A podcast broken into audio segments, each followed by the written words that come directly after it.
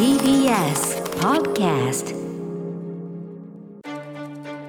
特に劇団四季が大好きで、はいはい。月2回は足を運ぶようにしてますライオンキング何度も見てる何回もの20回は見たんです。20回でも舞台が始まる瞬間にパッと暗くなって幕が上がる、瞬間にシーンって静まり返るんですよ。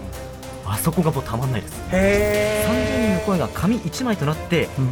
観客席に届いてくるっていうのはいろんなミュージカルを見てきた中でも劇団四季が僕は一番トップかな。どの席に座っても音が真正面から綺麗に飛んでくるっていうことですね。本当アナウンサーやりながらいつか舞台に出たいなって思ってる自分がちょっといるんですよね。ミュージカル「美女と野獣」が今月大リニューアルされるというのだから歌丸と熊崎は今劇団四季のことを学ばずして一体いつ学ぶというんだ特集はいということで今のこの泣きは熊崎君でしたけどその前はねこれ小沢さんさんが。さ泣きも小沢さんですよ。あ泣きも泣きも。泣きもこんなのもできるんだ強いした。泣きもできるんだ。あお疲れ様です。ありがとうございます。あのー先ほどの音声は最初にゲストでねあの代打で出ていただいた時のことですもんね。はいそうです。えーその時のおしゃべりで今改めて聞いても代打一発目でこんな理路整然と。これだってあれ代打一発目というのが2月21日月ええ。月曜日ですから、はい。うん今小沢アナウンサー2年目、はい。ということはつまりは2月の段階はまだまだ1 1年目ですね。ルーキーですよ、えールーキーにしてですよ、はい。この仕上がり。この完成度。ありがとうございます10年目にして私未完成10違う違う違う。10年目にして10年目にして高みにねいやでも本当に1年目というかねまあ今も2年目ですけどすごいね。こんな丁寧に真面目なアナウンサーなかなかいないと思います、うんこれは稀有な存在だということは間違いない。逸材だという点では一致しております、はい。ということで10月3日月曜日時刻は午後8時を過ぎました。TBS ラジオキーステーションにお送りしているアフターシックスジャンクション略してアトロクパーソナリティの私ライムスター歌丸です。そして月曜パートナー TBS アナウンサー熊崎和人です。ここからは聞けば世界の見え方がちょっと変わるといいなな特集コーナービヨンドザカルチャーのお時間です。改めましてまずはこの方をご紹介しましょう。TBS アナウンサー小沢光輝さんです。はい皆さんこんばんは。TBS アナウンサー小沢光輝です、はい。入社2年目になりました。よろしくお願いいたします。ね。小沢さん、えーまあ、ちょいちょいね番組も手伝っていただいてはおりますが、はいはいお世話になっております。ご登場でございます。あの先ほど言いましたけど2月21日月曜日に熊崎さん北京オリンピック。冬のねそうですね。はい。で行かれてる時に代打パートナー来ていただいて、でオープニングゾーンですかね、その小沢さんにまあ各曜パートナーねどんなのがあの好きなものとかあるの、ええ。みたいな話でもう用意していただいてたとかノートもちゃんと用意していただいて、ね。劇団四季もう頭の中がごちゃごちゃしてたので劇団四季が好きすぎて、うん。好きすぎて。好きすぎて。それを整理しようとして、へそれであの見事なしゃべりですよ。素晴らしい。はい、でそれをまあ聞いて、あのーまたね熊崎君がこうあれですよあのね友人。世界陸上もうがあの素晴らしい街。世界が世界が注目する街友人。あアメリカオレゴン州ユージーンというですね。行っている間に世界陸上に行っている時にまた代打お願いした時に、えー劇団四季特集を小沢さん中心中心にやろうかなと思っていたんですが、まあうんその時、まあ、コロナもね、はい。えー関わられてということで、まあ、それはもう当然あのお休みいただいてですね延期になった。でここのタイミングになったわけですね小沢さんね。はい、うん。いや本当にその説はご負担とんでもない、をおかけしましたけど。全くとんでもない、あのね、あの、もう全然全開されてね。はい。何よりでございます。うん。なんですが、これは、あの、このタイミングになって、むしろ良かった的なことも。そうなんですね。今がまさに最高の時でして、ん。というのも今月からはい。今曲流れてますけども「はい。美女と野獣」がはいはい。大リニューアルするんですね、何年ぶりのリニューアルっていうか？えっ、と最後に公演があったのは2017年うんうん。と伺ってるので大体あまあ、の、最初のバージョンが始まって何年だって。95年です。まあなのでまあそこから27年。7年ぶりの大リニューアル。はい、へがこのタイミングだ。はい、でこの「美女と野獣」は劇団四季がディズニーミュージカル第1弾として行った作品になるんですね。ーはあー。でこれが今回初めて東京ディズニーリゾート内にある劇場で舞浜アンフィシアターで上演がされると。あそこか横にあるところか。はい。ということでまさしく新しい劇団四季に触れるチャンスということなんです、劇団四季ネクストレベルというか。じゃあもうベストなまさにベストタイミングだ。はい。ということで今回はさらに小沢光輝さんに迎えもう一方を迎えしているわけですね。はい、ミュージカルの研究者で城西国際大学助教長年劇団四季を追いかけていらっしゃいます宇田かなえさんです。よろしくお願いします宇田です。今日は本当によろしくよろしくお願いいたしますはい、ありがとうございます。お忙いしいところをいえいねはない。宇田さんのじゃあご紹介。はい宇田さんですが大学を卒業後東宝株式会社に入社をし邦画洋画アニメのソフトそしておよび新作映画のプロモーションに携われていらっしゃいました退社後に渡米をしましてニューヨークを拠点にフリーランスジャーナリストコーディネーターとして活動。現在は劇団四季の公演プログラムに執筆するなどミュージカルを取材研究されています。はい、えー、宇田さん劇団四季に興味を持たれたきっかけとかは？はい、えっ、と私はですね いきなり自分の年の話歌丸さんと同世代ぐらいなんですけどあなるほはい。あのやっぱりミュージカルってそんなに子供の時まだなくてですね、はい。でも、うんうんキャッツの衝撃っていうのがね、うんうん。やっぱり後でお話ししますけど、はい。まずありまして、はい。でもやっぱりあの一番なんかこうなんて言うんでしょうね10代の後半でうん。感銘を受けたのが「オペラ座の怪人」うんうんでやっぱりあの陶酔するようなうん。ラブストーリーにあの魅了されたというのがまず、うんうん。はい、出会いですね。はい。結構ペースはいっぱいいってるはい？あの見に行くペースっていうかあもう見に行くのはもうもう必ずもう新作とか話題作とかリマ、うん。あのリメイクあのリバイバルとかかなリバイバルって言い方おかしいかもしれない、うん。うんあの私開幕するときは必ず行きますね、うん。はい、小沢君も、はい。もうね月にん？月2回。月に回。いまだにいまだにすごくない？い今月は午前中化け物の子を見て午後嵐を見に行きました。あすごい。えー、えもう同じやつでも何回も何回も見られますね。もうすごい。もうスポーツジム行く感覚ですよこれは。いや本当にそうですね。うん。日常ですね。はい。ルーティンになってるっていう。改めて小沢さんがハマったきっかけなんでしたっけ？私地元が浦安でして、はい。もうディズニーランドが近いので年間パスポートを片手に毎日行ってたんですね、これはまあ素晴らしい。でまあディズニーね目的はアトラクションに乗ることじゃなくてパレードだったりショーを見ることが好きへでー。そこからこう表現の世界にこうハマっていたんです。うん。でどこかの広告で劇団四季の映像を見ていつか見に行きたいと思っていろいろ音楽は聴いていていざ行って生の声を聞いた時にもうどっぷり劇団四季にはまってしまった、もともとパフォーマンスアートに興味があるところに来て、はい。これだっていうのが来たわけですもんね。はい。で私うん。が見たのがバ劇団四季は「ライオンキング」が一番最初に見たんですけど。今日も T シャツお召しで、シャツが。うん。金色に輝いてますよ。そうなんです胸筋もすごいしね、いいライオンキングね熊崎君。そうなんあ見ました見ました。この前先月ちょうどまさに見ました、うん。えそれは初じゃない？えっ、とね2回目かな、うん。ですかね、はい、ただ久しぶりに見たんですけどやっぱり素晴らしいなというか、うんうん。あの動物たちの動きのリアリティっていうんですかね、なんか時間を重ねるために、うんもうそれにしか見えなくなるというか、うんはい。それだけ、ちょっと文楽ね、そうですね。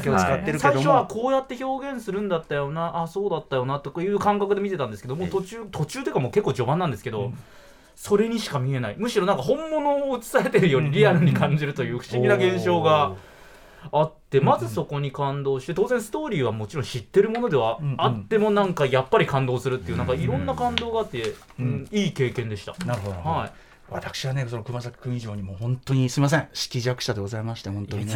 あの式が全然見たことなくてもちろん存在も分かってるし歴史的意義みたいなのも、まあ、頭では分かってるつもりだったんですけど、あの映画の映画版のこの間キャッツやったタイミングで初めてその劇場のキャッツ見に行ってこのざまですよ。だからつい最近も最近。であの化け物の子この間行ってきました、化け物の子すごいあの舞台装置にまず度肝抜かれたというか、最先端技術と言っていいのかな、とにかくあの渋谷の街と化け物の世界をどうこの二重世界をね表現するのかなと思ったら、まあそれが見事で。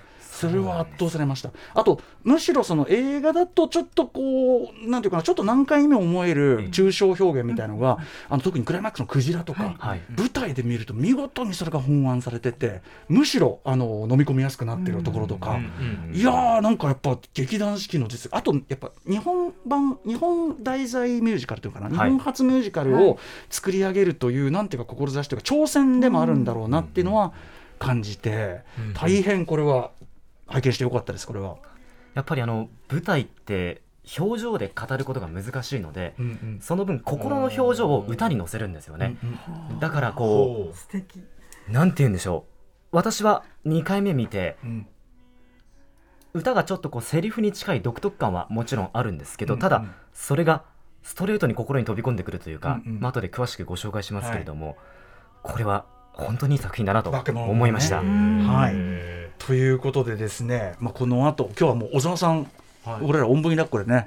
いやいやいやいやいやここから相槌を大振りに乗ったからね 大丈夫でしょうか、えーさあこの3個でいこうと思いますよなんたる志の先輩なんでしょうか？でもまあ小沢さんちょっとねある意味指導していただいていこうかなと思っております。えー本日は TBS 小沢光輝アナと宇田かなえさんにですね、えー劇団四季の功績や日本演劇界に与えた影響についてこの後お知らせの後さらに詳しく伺っていきます。お二人よろしくお願いします。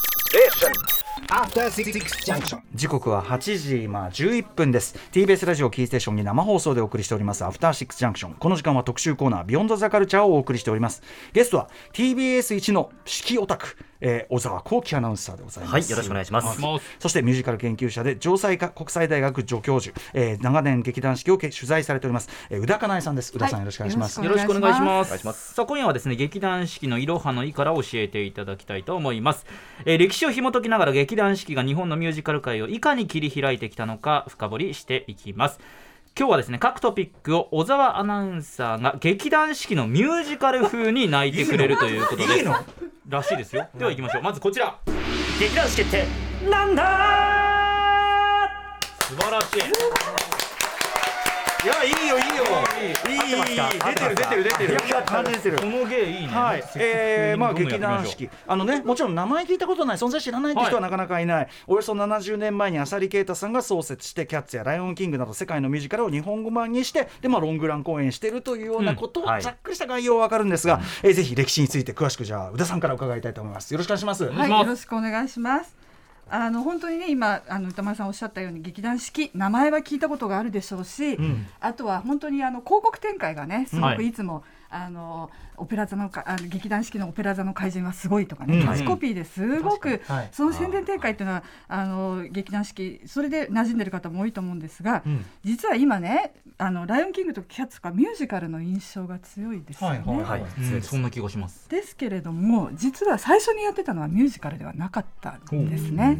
でスタートは1953年であの来年がちょうど7月14日創立70周年を迎えるんですけれどももともとは浅利啓太さんを中心にした慶應義塾大学が浅利さんの、えー出身校ですあとはい。東京大学の学生を中心としたうん。10人の若者たちによって結成されたつまり、まあ、学生劇団ですよね。いやそのスタートなんだ。でその10人たちの心平均年齢21歳。若いでその彼らが何を思ったかっていうと、まあ、これ浅利さんの、まあ、思いが強かったんですけど、まあ、当時は演劇ってやっぱりあの日本って、まあ、戦後ねあのあし新劇運動とかがあって、どうしても演劇はメッセージとか、イデオロギーを政治的思想を伝えるものっていう色合いが強い、まあ、それが悪いということではなくて、うんうん。中そういう中で浅利さんは純粋に作品の面白さっていうか、を伝えたいっていうふうに思ったそうなんです、浅利さんとこの仲間の方たちですね。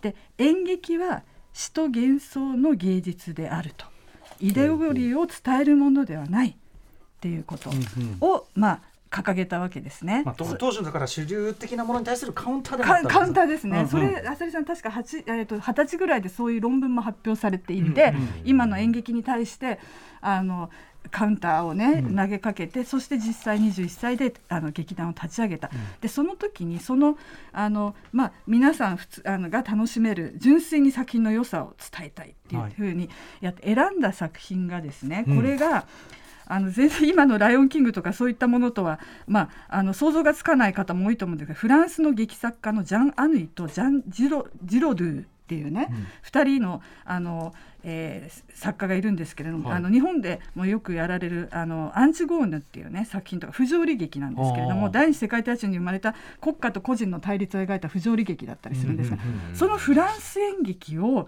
えー、といまずやったやっていたんですね。彼でその要するにそのフランス演劇をやっていたストレート翻訳劇をやっていた時代がしばらく続いたんですね、だから最初からあのミュージカルではなかったっていう今のこと印象を数すと割と何回目っていうかねとはいえとはいえハードル高めな感じもそうですね。だからやっぱり、まあ、ある種の、まあ、慶應義塾大学と東京大学、ある種のねあのインインテリというか、まあ、知的階層の、ででも若者たちが、あの考えて、えー作った劇団。であとなおかつ彼らがすごかったのが、あのその旗揚げ当初からやっぱり演劇活動だけで経済的に自立しようっていうプロフェッショナル意識が強かった。今あの学生演劇でもね食べれなくてもこう好きな演劇芝居やっていけばっていうふうに思ってる人はいるいるいないと思いますけどなかなか難しいだろうと想像するじゃないですか。だけども最初からプロフェッショナルとしてちゃんと生活していけるもの、演劇で食演べていける。劇で食べていけるっていうことをうん。うん。掲げた劇団であったんですね。うん。うん。うん。はい。はいそうですね。でそこで初めて、あのーそこからえっ、とですねあの会社にするんですかね？会社にするんですよ、うんうん。有限会社にして、うん。でこの時になかなか面白いあの試みをするんですけれども、はい。そその時にもあすごいきらめくような作家たち、はい。例えば石原慎太郎さん元東京都知事ですけれどもああ,、ーと寺山修司さん二ね人ともでもまだまだ要するに若い才能としてってことですよね。あと絵本などもたくさん書かれてる谷川俊太郎さんおにオリジナルの作品を依頼してはい。書いてもらったりとかっていう時代もあった。だからなんか若い才能が若い才能と合体してそうですそうですこう旧世代を倒すそうんですそうでだ的なすそうですね。そういう勢いだったそういう感じですかね。勢いですね。うんうん。はいうんうん。はい。はい。でそこからうんうん。あそうですね。じゃあそこからあのまあと飛んでって感じ飛んで一気に飛びますね。うんうん。あのやっぱり一つの転機ですね。ミュージカルに、あの踏み込むっていうところで一つこれ日本のそのエンターテインメント業,、業界自体ビジネスの形も変えたと思うんですが、がはい。キャッツですね。はい。1983年キャッツじゃあにじゃあその83年か60年会社にしてはい。20年間は逆にどういう感じだったんですか？その間は、うんあの日生劇場とのね、うんうん。ちょっとこれ話をするとすごい長長くなっちゃうんですけれども、でも日生劇場で。であの子供のためのね、うんうん。名作劇場っていうミュージカルプレイをス,、あスタートして、はいでキャッツの前にその日生さんとの,、まあ、あのつながりそこでちょっと政財界とかビジネスの経営手腕をあの多分浅利さんは学ばれたと思うんです日本タイアップだもんね。そうですね。きあの企業とのタイアップってことで学ばれて、あのそこに日本生命、はい。あの株式会社の当時の社長、んうん。あのとのあの交流でいろいろ経営手腕を学んだりということそういうのを学んだ果てににはいちょっと飛んでちょっと飛んで83年。に、はい。キャッツ。キャッツ。ですね。だからその前にちょっと日生の時にその子供のためのミュージあの舞台をやろうって言った時にこれ企業目線なの最初最初の頃なんですけれども、文化活動の子供に見せるにはミュージカルあの芝居だけじゃなくてやっぱり歌とかがあった方が楽しいじゃないっていうことでのミュージカルっていう。ね。ねでミュージカルへの馴染みができていて、うんうん。そこで今度83年に「キうん。ャッツ」という、これが、まあ、ウエストロンドンウエストエンドで生まれた作品ですけれども、あの日本で、えー翻訳上演しようということな,、なったんですね。ここまで私喋りすぎて。いやバチバチこれをこれを伺って。ましたうんはい、それであの何がすごいっていうのは、うん。まあ、ロングラン工業ですね、はい。に挑むにあたって、えー、とキャッツシアターをねこれ仮設なんですけど、西新宿西洋劇場を作ったん仮ですよ。設であっても一応キャッツだけをやるやる劇場ね。テテントみたいなうんそうですそうですね。あはい。のキャッツの目が光るか輝くような、まあそれがまず一つのニュースであったということと、あとはもう一つはあのこれ皆さんね今チケットってうん。全部ネットで買われてますよね。チケットではい。で多分田村さん私たはい。私の時代とかってあの プレイガイドとかに買いに行ったりとかして紙のチケット、途中からチケットピアとかねそういうのが出てきましたそうですよね。昔はプレイガイドとかとこに行って買ってました、はい。ええそうですよね。でそのピアさんと組んで、あの浅井さんそのキャッツをロングランするにあたって、うん。チケットを一気に売れるシステムがなかったら難しいじゃないですか、うん。そんなロングランでいっぱいチケット売りたいのに。はい。でそこのシステムがですねあのピアのや柳井社長はまだちょっと準備段階だったのを、お願いだからキャッツを間に合わせて、うん。システムをキャッツ用にだけでもいいから動かせるようにしてくれっていう、もう交渉して、はい。実際にチケット販売をもうあのピアさんが予定してたよりも前のめりでやったら3日で10万枚売ったっていう。す。ごいですごいな。だからそのチケットピアという今となってはそういうだからこうなんていうかな電子的にいはい。ろんなとこ、はい日本中のいろんなところから買えますよみたいなシステムを、はい。インフラをインフラそのインフラをそのキャッツというそのこの工業の理想のために、はい。まあある意味こうグイッと引き寄せたっていうかそうで間に合わせたすというか。そうですそうです。あさりさん腕力すごいね。そうですね。腕力。ですよね。ビジネス手腕がすごい、もともとあの手売りで俳優さんがもう直接売っていたっていうことらしいです、昔はねそういう昔は。話、まあ、今でもちっちゃいとこそういうかもしれないけど、はい。ただ劇団四季に関しては演技の支障が出るっていうところでロングラン公演も実現したいっていうことでこのシステムを構築した、なるほどね。その代表作はやっぱり「オペラ座の怪人」とかうん「マンマミーヤ」とか、はい。そういったもので年間の総公演回数は3000回以上、ん。総観客数は300万人という規模、年間3000回か、はい。すごいね。3000回。3000回だからまあ同時に回してるから。そうまあまあまああそうです。凄まじいですね、はいでですね、えー素朴な疑問、はい。えーブロードウェイとかディズニーのね、はい。作品に本番という印象がありますけど、劇団四季オリジナルでこうミュージカルを作るみたいなのないんですか？あもうあのそれはですねあの全然たくさん作っているんですね。あいるんだ。はい、うん。いるんですね。であのつい最近でもあの作られていますし昔からあのオリジナルの作品というのは、うん。えーたくさん作っていますね。うん。あの日清の第1回も裸の王様っていうのがミュージカルプレイでしたし、あとはあのユタと不思議な仲間たちとかね、うん。いろんな名作と呼ばれるあのうん。人間になりたがった猫とかうんは作品はたくさんあるんです。うん。ただやっぱり90年代以降にやっぱりコンテンツ的にすごくまあ世界的にね強い「ライオンキング」だったり「アナリン」だったりとかっていうものの印象がすごくやっぱり強かったですし、うんうんっていうところなんですけれどもやっぱり子どもの頃にあの劇団四季のオリジナルのね作品を見てあのあのすごく印象に残ってるっていうあの人も多いと思います。はい。うん。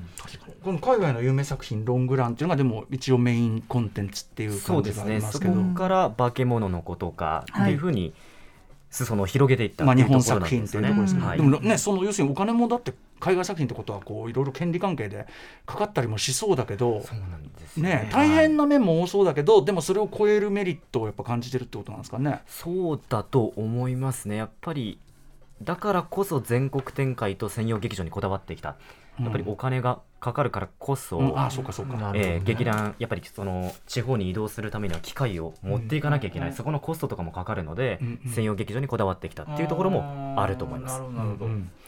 こういった背景に関してその劇団四季の歴史には3つの理念があるんですね、はい。三つの理念。それをちょっとご紹介したいと思います、はい。1つ目が地方でも見られる文化の一極集中型をやめようという理念。そして2つ目が政治理念イデオロギーはやめる、まあ、純粋に舞台を楽しめる舞台演劇は市民のものであるという理念。そして最後が俳優が舞台だけで生活できるような構図、うん。まあ、これが画期的なんですよね、うんうん。この俳優が舞台だけで生活できるような構図というのが劇団四季が日本のミュージカル界に革命を起こした功績の一つ、うん。ということで次のトピックに行きます。あお行ってみましょう。劇団四季が起こした革命。まずは経変行きましょう。ちゃんとね経変です。第ちゃんと第2幕目に歌われる感じの歌だよ。うん、テンション上げすぎてないっていう。さすがだよこれちゃんとね、はい。いいなそのミュージカル風のスキル教えてほしいな。声もいいしな。はい、えー、ということで創設者の浅利啓太さんがまあその先ほどからおっしゃってるようにまあある種起業家でもあるしそのなんだろうだ劇団員のなんていうか会社員化というかなんというかことですかね。そうですね、あのやっぱりあの演劇者であり、うん。まあ、教育者であり、はい。経営者であって、まあ、だから芸術と経営の部分が両方頭の中で持ってらした方なんじゃないかな、すげえ腕力だって言ってたけど、ね。金引っ張ってくる力が半端ねえとかさ、うん。そういうのってねでもそれができなければ続けることもでからプロデューサー力っていそううのかな、ですね、とそのはい。クリエイター力とプロデューサー力を両方持ってるってこそうでとですね。ねそうそれは本当になかなか たくさんの人がそうではないと思うので、もちろんもちろん。いやでもね最初はだってその若きまだ20代はい。とかだったんですよね。ねすごいですよね。その時に要するに日清とかそういうお偉さんを口説いたわけですよね。そうですね。なんか日生劇場はちょうどその日生のあの本社ビルと今はい。日比谷にある劇場を建てようとした時に、うんあの浅利さんがねその前に石原氏あこれ私あの内部の人間じゃなくていろんな本を読んだりとかっていう中で知ったことなんですけれども、えなるほどなと思った。らやっぱり出会いの大きさがあって、うんうんうんで浅利さんはその、まあ、友達石原慎太郎さんで友人でねその時に、まああのテレビがね入ってきちゃったんですよね60年代から、はい。そうするとあの演劇このまんまねえあのげ劇団四季は本当にその初期に始めてからもすごくオンディーヌとか大ヒット作は生んできたんですけどテレビが入った時にこのまんまね演劇ってねどうだろうっていういろんなところでそしたら石原さんかななんか企業と組むことがいいのではっていうところで東急電鉄の,、うん。あの社長の後藤昇さんをつないでで後藤さんがはい。あの日本生命の,、あのその時のあの、うんえーと会大会長である広瀬源さんを紹介し,、紹介して。でそうしてでちょうど日清はあ新しい社屋と、うん。うんあの劇場を建てようとしてた時にあの浅利さんがそれは単なるそれはちゃんとしたねあの劇場を作るべきだ。西洋のオペラでも何でもできるぐらいのっていう、そしたら君は、だったらそういうどういうコストがかかりどういうスタッフがいるっていうのを全部企画書みたいに出しなさいっていうふうに、でそこで勉強して、されてでそれであの認められて制作とかあいわゆるプロデューサー的な立場に日清の初期に。でそれが多分劇団の経営の方にも全部、だからやっぱり出会いですようね。そうかとはそうか。思いました。あとなんか時代のなんかこう若者がぐっと出てくる時代のなんかやっぱ50年代とかの戦後終わってさ、若い力が勃興していくその時代感もなんか感じますけどね。そうそうですね。時代感感じますね。だから日清のね、その方針などもやっぱり戦後にね感動とか、あのそういう文化をね子どもたちに届けたいっていう文、あ思いを持った人たちがぎゅっと集まってきたうんうん。のではないかと、やっぱり人脈があって、まあ、経営も演劇もっていう、もうはい。全てを担っていたので、浅利さんが逆に帝王化してしまったっていう問題ももちろんあるんです。なんか正直そういうイメージもありますよ。はい。うん。なので、ここから少しずつ講座を紹介していこうかなと。やっぱりね。いい点と悪い点。はい。ということで、まずはこちらです。専用劇場が作ったことがすごいのさ美声です。ありがとうございます。惚れ惚れします。専用劇場を作ったと。まずはいなんで作ろうと思ったか。はい、これあの劇場はおおむね1ヶ月単位で興行主に貸して、うんうん期間を定めて公演をします、うんはいなのでもう先の23年のスケジュールが決まってるんですね、うんうんしたがってその好評で上演したくても上演ができないっていうところがあって。ロングランって時にはやっぱはい絶対壁が出て、年間を通してそうもう次のが決まってるんでってなっちゃいますね。そうなんです、うんうんうんで多目的ホールとかを使ってもやっぱり民間、まあ、要はあの地方の協力が必要になってきたりとか、うん。一民間企業にずっと貸せることはできない。確かでそこで一番課題になったのがオペラ座の怪人なんですよね、に。うん。この演目があの舞台装置が本当に多くて、うん。大きくて通常の20倍くらいのええ。舞台セットの大きさっていうことでやっぱりそこで専用劇場の確保が必要になってきた。なるほど。確かに。ロングランしやすいその劇場であることとやっぱね式とかそれ見に行くと、はい。やっぱ専用劇場じゃなきゃこの演出できないっしょみたいなのいっぱいありますもんね。はいうんうん。はいとやったでここで。はい劇団四季についてですねリスナーの方から質問来ています。ラジオネーム王潤さんです。劇団四季は自社の専用劇場があると思いますが専用で作るとそこではずっと同じ演目をやるのでしょうか？他の会社や自治体などに貸すことはないのでしょうか？応用って聞くんですか？なんて鋭い質問なんだ。確かに。はいじゃあえっとこれは宇田さんに聞こうかと思います。い、かがでしょう？はい、あの専用劇場なので逆にあのえー、と何でしょう。他の演ずっと基本的にずっとその演目をやれるような、ん。やれるっていうことが逆に必要なわけですよね。ですよね。ねあのでやればやるほど収益っていうのはね、うん。一作だったらああの出来上がるあの、うん。儲けがねあ儲けっていうまあいやいや儲けです出てくるのであのなんですね。で他の会社自治体などっていうのは逆にあの劇団四季がそのねこ公共ホールなんかを使って公演はすることはあるんですけれども、はい。その専用劇場を貸すということはそんなに基本的にはないと思いないですね。ないと思います、はい、うんうんうんねだってそれ用のねそうなんです。キャッツの劇場とかね、どうしろってんだって話ですそうよね。他にならないですよね。うんうんうん。でやっぱりあとやっぱり今そのブロードウェイもオートメーション化していて、セットの動きとか全部あの、うん。オートメーションなんで本当にその用の板を張ったりとか、そういうし仕掛けができないと、仕込めないと、その先自体ができないっていうことなんで、うんうんやっぱり専用劇場は、うん。こういうブロードウェイのアラジンであったりとかアナ雪であったりをやる上ではとても必要で、うん。どこかを借りてそれをやるのはとても大変。ね。板を剥がして、床を剥がしてっていうことが必要になってくるって。これ専用劇場、はい。劇団四季の専用劇場の特徴というか、はい。普通の劇場に比べてとかあるんですか？これサイズがうん本当に小さいと。小さめなんだいうところです、は。い、小さめに作られていて大体他の劇場と比べると平均5メートルくらいの近さがうん。あります、全体に近い、はい。近い。でこの近い理由はどこからの席でも舞台をはっきり見られるようにするっていうこの劇団四季の考え方なんですね。さんおっしゃってましたね、はい。うん。やっぱり大きいともちろん豪華絢爛な舞台っていうのもとてもいいんですけど、うん。席によってはちょっとこう見えづらくなってしまったり、うん。声が拡散して、後ろの席だと音が壁に吸われてしまったりというところがあるところ劇団四季は小さめに作っている、うん。だから音もはっきり聞こえるし迫力も正面から受け取れる、うんうん。ここが劇団四季の、まあ、項にへー。当たる部分。意外とねそういうことなんだねなるほどはい項の項の分。ってことは財の部分もあるの？昔はですねあの席の配置がもうオリジナルなので、はい。3階席まであった場合3階の一部分がちょっと見えづらかったりうん。することはあったそうです。うんうん。例えばこう、俳優が天井にこうどんどんどんどん上に上がっていったらこう、うんうん。うん3階席が前に出てるので2階席の人ははい。上見上げるとうわ3階席がかぶっちゃって見えないしあー四角くなっちゃうのかってことがよくあったらしいんですが今はほとんど2階席なのでうん。だんだんそういう形も変わってきてそこもちゃんとブラッシュアップされるわけが来てるってことですかね。そしてもう一つすごいのがうん。こちらなんです。いいですか？はい。役者を給料制にしたことがすごいのさ給料制。給料制。ってことこれははすごい。これ要するにその舞台に出てない要するに固定でもらえるっていうことですかね。そうなんです。固定給でもらえるということでやっぱりあの舞台だけで生きられる。うん。っていうのが浅利啓太さんの理念でしたし、うん。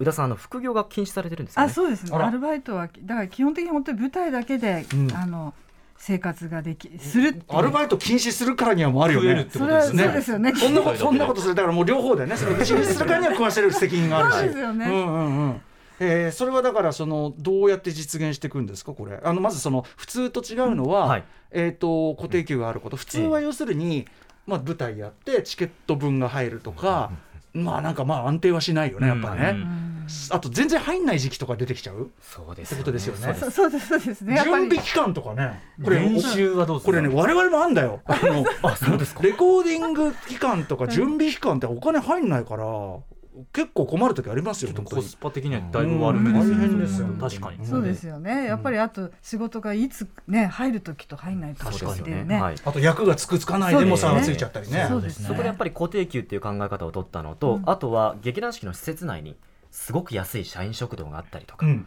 いやお財布布に優しい社員食堂だったり、と栄養はそこで取れます、スポーツジムだったり、あとは個人レッスン場がいくつもあって、うん。もうその中でうん。完結できるような、要はもうほとんどうん。私からするとそこで生活できるんじゃないかっていう くらいのうん。本当に施設になってる。素晴らしいはい。構成中身は私も見たことないですけどでも本当にそうなってるんですよね。なるほど。そうです。私もやっぱり初めてお稽古場にはい。取材に行かせていただいた時にすごくやっぱりうわーっと思って、うんもし自分がね生まれ変われるんだったら俳優になってここで訓練してみたいぐらいに思いまあしたけど、それだけいい施設なんですあねのすごくやっぱり。で海外のスタッフの方なんかもそうですし、うんうん。あと外部のスター演出家あと、うん。あのべ化け物こうなんかあの外部のね演出家の方とか、うんうん仕事されてますけどそうするとやっぱり皆さんやっぱりその環境の良さというのはすごくクリエーションのね環境の良さをおっしゃいますね、うん取材でお話伺うんって。やっぱり環境がいいと作品に没頭できるので、うん。劇団四季の理念の一つとして作品主義っていうのがあるんですね、うん劇団四季の俳優って1週間前にならないとキャスティングの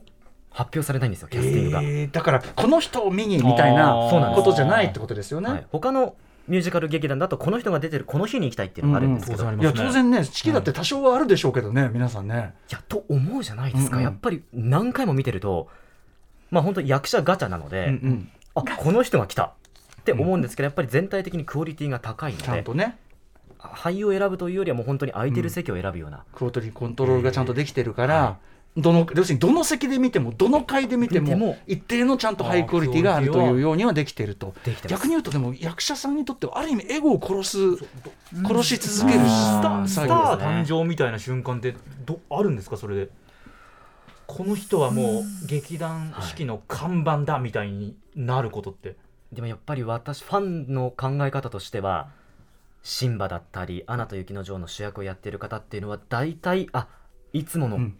顔ぶれだなっていうのはさすがってあります、ねでもそれは多分オーディションでちゃんと公平に決められてるのであちゃんと勝ち抜いてる人たち。スターだからこうだってんじゃないわけね、うん。社内でのちゃんと実力で勝ち上がっている人たちが主役を務めていると。あとそういう意味ではロングランする時ってその例えば誰かが怪我したり病気したりとかでいろんなこう欠員が要所に出ると思うんだけど、多分その組織化されてるからそうなんです。もうそこ困んないっていうか。困んないんですよ、うん、でしかも休んでる例えば怪我しました病気しましたその間も給料はちゃんと出るから、はい。安心して休めるしみたいな。それがあるからロングラン上演ができるっていう。確かうん。に安定的じゃないとね、はい。そしてそのさっきの話に通じるロあロングランできる安定的な体制があれば海外のその権利者も安心して売ることができる。そうなんおっしゃる通りです。そうですよね、はい。そうですそうです。だからウィンウィンなんですねそこはね、うんきっとね。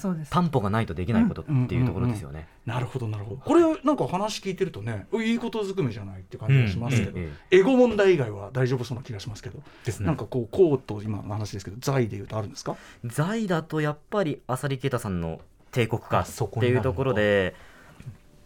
まあ、あたり浅利啓太さんの時代には劇団四季を辞めるとなんかお休み期間がこう1年くらい。おおお休み期間というのは若干のい、まあまあソフトな言い換えですねだいぶ柔らかい。という、えええーっていう情報があったりもしますし、あとやっぱり対談されても発表がないんですよねいまだに。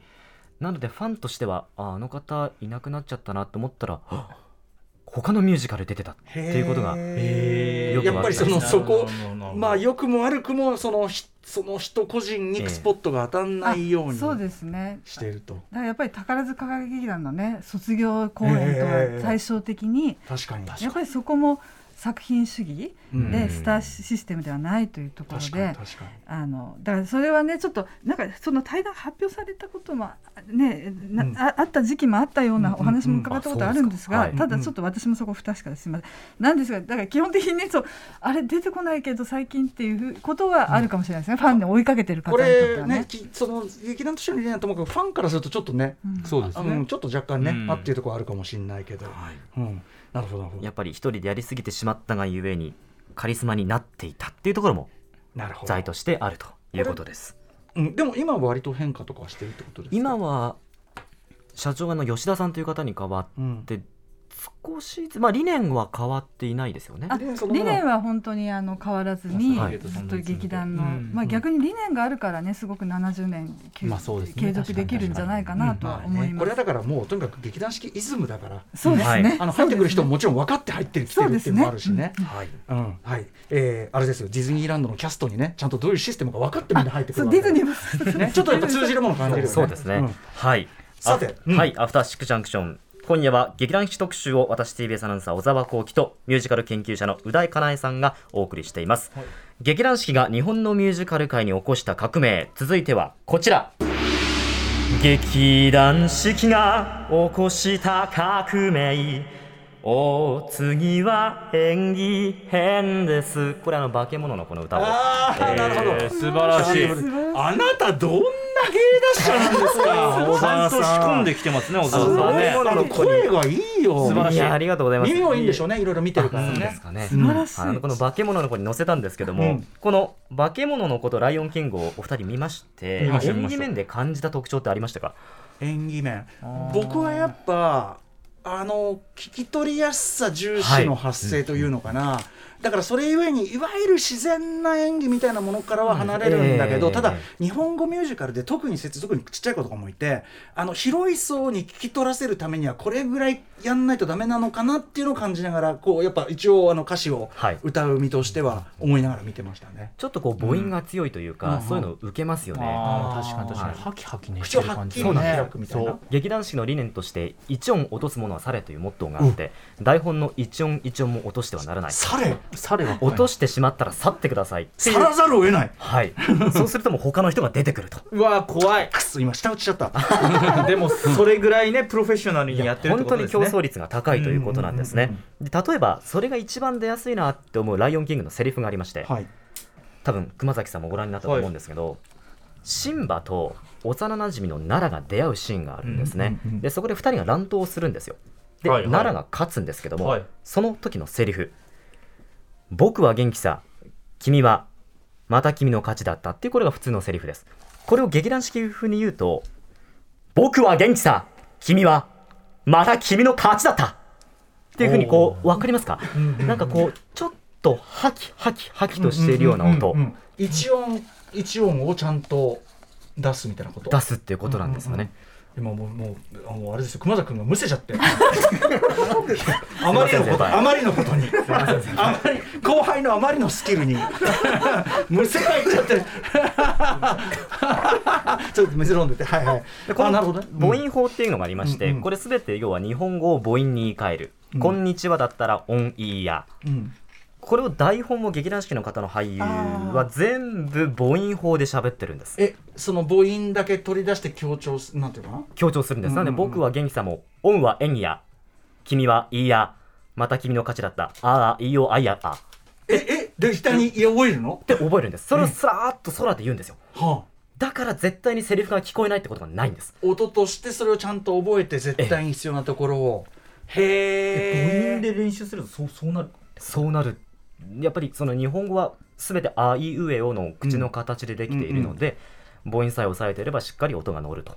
へえこれあのちょっと話ずれますけど日本語ラップのねミックスするときに土井君っていうですね、めちゃくちゃもう超一流エンジニアだけど、ええ。彼は日本語ラップの歌詞は一音一音浸透母音に分解してこう要するに聞き取りやすいように実はその母音進行を調整してる。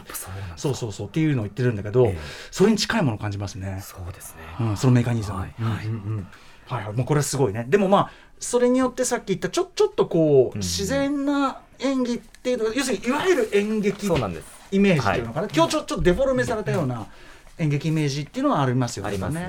ちょっとこう、やっぱそこ劇団四季節みたいなところになれない人も、でもそれはさなんか僕思った言ってだからそれはディズニーランドに行ったらディズディズニーランドのルールに従うのと同じように劇団四季劇場の中に入って、劇団四季ええのあれを見てる限りはそのルールの中にまあこっちも入っちゃってるから、そういうもんだと思って見るっていうか、そのうんなんかそんな感じがしました。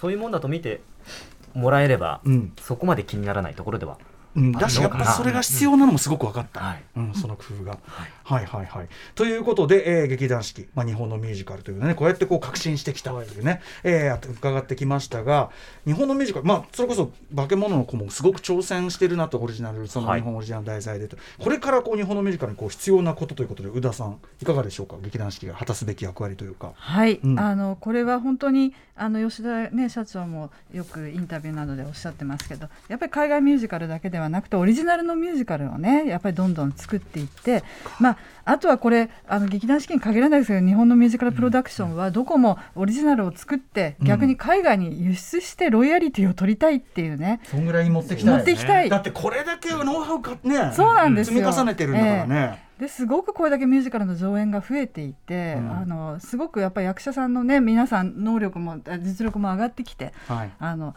るので、うん。それはやっぱりこう日本の今後ミュージカルっていうものの発展としては、うんぜひうんオリジナルを、ねもっともっとっていうところはありますね。後ほどちょっと伺いますけど、化け物の子さらにね、ちょっはいと解説も伺いますが、まあやっぱそういう意味では、あこれがちょっとネクストレベルへの挑戦一歩なんだなっていうのはすごい感じました。うんはい。うん。さあということで、はい。えー劇団四季特集ここまで聞いてきましたが、これから見られる上演作品でおすすめのものをぜひ伺っていきたいと思いますお二人にね。じゃあ宇田さんあ何行きましょうか？はいはいあでもあ美女と野獣の話はあれなんですよねうん、美女と野獣もぜひ、はい。はい今月そうですねうんあのね先ほどリニューアルなんておっしゃってました。そうなんです美女と野獣は本当にあのまたこれも新しいあのネクストレベルとはい。言えるもので、うんまあ、まずまずやっぱりディズニーリゾートの隣の劇場で見れる見られるってことですよね。だからもともとディズニー作品だけど、う。ん、それをだからそのもうディズニーのその世界にも没入できるっていうね、うんうん。あの、うんうん。ことがとても楽しみだなと思います。場所がまずそこ変わったことがまず大きいと。はい。はい中身も変われるんですか？そうですね。中身はあのこの前あの実は稽古場会見っていうのがあってええ稽古場の,、あの取材会というのがあったんですけれども、はい。であの何番目あの歌も聴かせていただいたんですけれども、うん。まあ、基本的にはあの初演で振り付けを手掛けたマット・ウエストさんが、うん。あの今回あの演出と振り付けを担当されていて、うんうん。でマットさんが言うにはとにかくたくさんのことをねアップデートって言い方をされてました。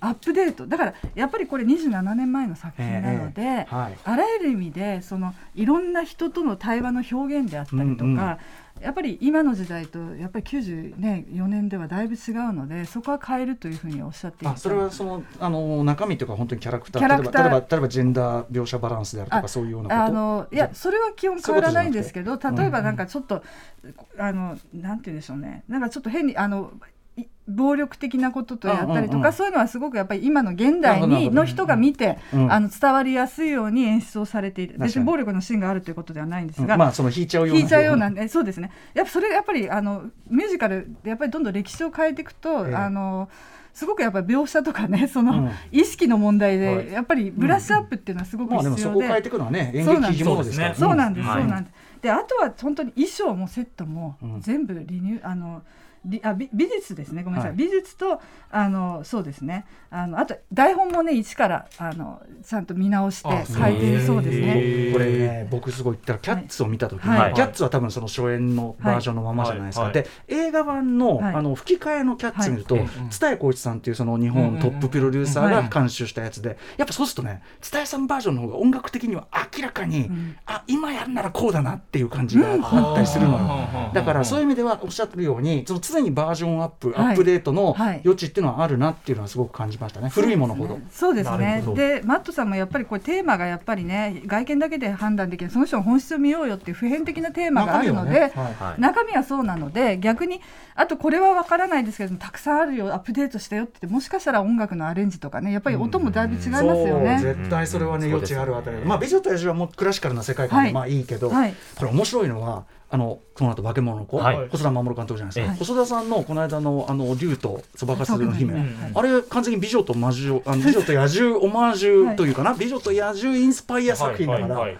なんかこう一回りしてこう繋がってるでそのそのタイミングで、感じがはい。出てくると。化け物の子チキがやるってのは面白いなと思ったんですけど、はい。えー、化け物の子じゃあ小沢さんいかがですか、はい。この作品は？私この前2回目を見に行って、ほ改めて思ったのが劇団四季の作品の中でも一番泣ける作品じゃないかなというふうに思いました。うんうん。劇団四季って生きる喜びを伝えるっていうのをテーマにしてるんですけど、はいはい。それをストレートに伝えてくれる作品だなというふうに思ってるんです、うん。こうなんか不安になった時とか自分って今大丈夫かなって道に迷った時にぜひこの作品を見てほしいなっていうふうに思いました。うん。でその理由がですねやっぱり先ほども言ったんですけどセリフの力、今流れてる曲もそうですし、うん。胸の中の胸の中の剣っていう歌があってまあ大事なね。そのセリフの時に、今夜明けの光を浴びて歩こう。さあ迷わず胸の剣を握りしめろと。ううん。この力強い歌声とこのセリフを言われてしまったら、うん。心は動くしあ自分は一人じゃないんだ。うん。前を向いてどんどん進んでいこうっていうすごいそういった気持ちにうん。なるんですよね。はい、本当に力をもらえる作品だなっていうふうに思っていました、そしてやっぱりねそれこそあのいわゆる獣表現はさお手の物なわけじゃないですか。やっぱりキャッツを手掛けているだけあって、うん。毛の流れが一本一本毛流れが違う。うんうん毛流れ。まあ毛流れが違う。そうかそういう表現もね。いやそうなんですよ。じーっと目凝らしてみて、うん。やっぱり右に跳ねたり左に跳ねたりしてる。へー。うんあれ一本一本手入れしてるからなんですよ、へー。確かに。あそうなんだ。あすごい。そっか。そのだから一個一個もだからそそんなの全員見てたらもう飽きないぐらいいっぱい出るし、そうです。あの劇場なんていうの舞台オリジナルのキャラクターたちもね出てきますよね、場面もそうなんですそうなんですよね。あとやっぱり舞台セットですよね。都会と化け物のこの世界の対比特にあの渋谷の雑踏表現とかそうなんですすよげえなと思ったけどねマジへでー。あの青と白のネオンを光らせて、はい。骨組みなので、はい。こう無機質な感じ、うん。寂しい感じがあるんですよね、でも化け物の子ってこうレインボーの垂れ幕だったり赤やオレンジの三角屋根のなんかこう八百屋あったり、うん。はい床がゴツゴツしてたり華やかなね。ちょっと温かみのあるセットになっていてええあれを舞台で表現するのすごいなって思いました、ね、ししかもそれをさ同時に一つの舞台上でそのななんていうかなその同時進行する場面とかあったりするじゃない、これ舞台でしかできないことだし、すげえと思ったりあの渋谷の雑踏に迷い込む感じみたいなうんのが。ね。舞台の真ん中が回転するんですよね。そうそうそう。うんでこうその中をこうこうどんどんどんどん迷い込んでいく。でね。周りの人々は通り過ぎていく。でいろんな会話が通り過ぎていく感じとかが、うわおっていう感じだったねあれね。そうなんです。あれもまたなんかこう見える場所によって違うらしくて。半円になってるからこそこううん奥行きが出たりとか。で普通ミュージカルって映像を使うと映像がメインになってしまうことがあるんですよね。ただ化け物の子はあくまでも映像は後ろ映像の前で俳優が演技をしていて同化している？絶対映像を前に出さないような演出。あるいは映像使うにしても映画でも出てきた影とさ影とのあれとかさ、うまーくそれは舞台のねその中に取り込んでたもんね、そうなんですよ。あとクジラどうすんだよと思ってたの。クライマックスの。クジラどうすんだよと思った。らこう来た。すごい。表現あれすごいよね。クジラへクジラ各角度から見れますから。ー どこから各各サイズ各いやあの各サイズ各角度っていうの。えこの角度から見せますみたいな瞬間があってね。あれすごいよねやっぱね、はい。あれもだからある意味ライオンキング的な、はいちょっとこうなんていうかなパーツでこう表現する、ええ。あれとかもあといろんなノウハウが入ってるね多分今までのね。本当その通りだと思います。すごかったよね、本当にね。はい、あの挑戦だったと。あとね、あのいわゆるこうマジック、あのはい手手品というかその技術の技術を使ったと思われるあっと驚くあれもあるよね。あの剣とかさ。あびっくりしますよね。嘘あれねってすごいですよね。なるよねやっぱね。あの仕掛けがわからないものがいっぱいあるんですよ、だから結構だから新しい挑戦。その上でやっぱ日本、はい。日本オリジナルミュージカルというようなことで、日本人の子たちが活躍する話だから。まあ、挑戦ですし、まあ、その分だけメッセージがすごく近くなったんじゃない、うんそういう意味では、うんそうですね。本当にもう私泣いちゃいました。通ってください。そうなんだ。はい、ということで、改めまして、じゃあ、小沢さん、まとめてください。はい。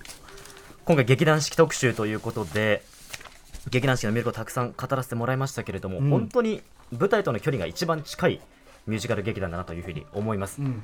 何か不安だったりとかそういった時うん。にぜひこの作品を見てほしいなというふうに思いました、はい、あと子役にも注目です、あのー子役たちがはいい、今日語れませんでしたけど、うんうん。子役にも注目ですね。子役のやっぱ独自の育成とかあるんでしょうかね、これあね。多分あると思います。学校通いながら劇団四季やってますから、そうだよね。すごいですよ。しかもそういうそういうとこ絶対そのさっききのあれで言うならおろそかにしなさそうだもんね、学業との両立それも伝えたいなじゃあこれはパート1です今日はね。ありがとうございます。そして、えー、宇田さんいかがでしょうか？いや本当にあの小沢アナのねあ熱い思いをあの私すごい嬉しくてですね、なんですけどやっぱりあの私ブロードウェイでとかウエストエンドでもミュージカル見るんですけど、うんうん。日本語で、うん。あの聞いてね分かるその言語で見るミュージカルの良さっていうのはすごくあって、うん直でね。直でダイレクトにうん。見ら,、見られるっていうのがすごくあるので、うん。あのそれはぜひあの劇団四季でね味わってほしいなと思います。はい。もうお二人のもう素晴らしい、ねはい。解説でもう今日熊崎君がやったことを言えばむせるだけむせてむせないぐらいのタイミングになって相づちを入れようっていうですね。だからちょっとこの特集聞いてると、ん。こいつ何も相づち打ってないなっていうところもあり。あちょっと相づちあもうむせなくなったんだなっていうところもあると思います。そこの掘り下げはいいから。聞き直し優秀な後輩ですねでもね本当ね。ありがとうございます。後でメールの早速来てるんでご紹介してください。えっ、とね、えーこんばんはミュージカルオタクリスナーのモモンガですと、えー私はミュージカルオタクで自分も大学時代はミュージカルサークルにいたのですが、えー。何より曖昧なさる小沢アナの歌のうまさに思わずうんまっと笑ってしまいました、声が良すぎますって。ぜひいつかミュージカルにもチャレンジしてほしいです。いや本当ちょっといつか夢です。できますよマジで。言い続けたらねなんかできそうな。本当に。うんライオンキングぜひ。なんて今ピカピカと。ねえ、はい、でも本当にお見事なものでございました。はい、念願かなたの特集でした。ということで本日お送りしたのは小沢光輝アナウンサー、そしてミュージカル研究者宇田かなえさんによる劇団四季特集でした。お二人ありがとうございました。ありがとうございました。After Six Junction.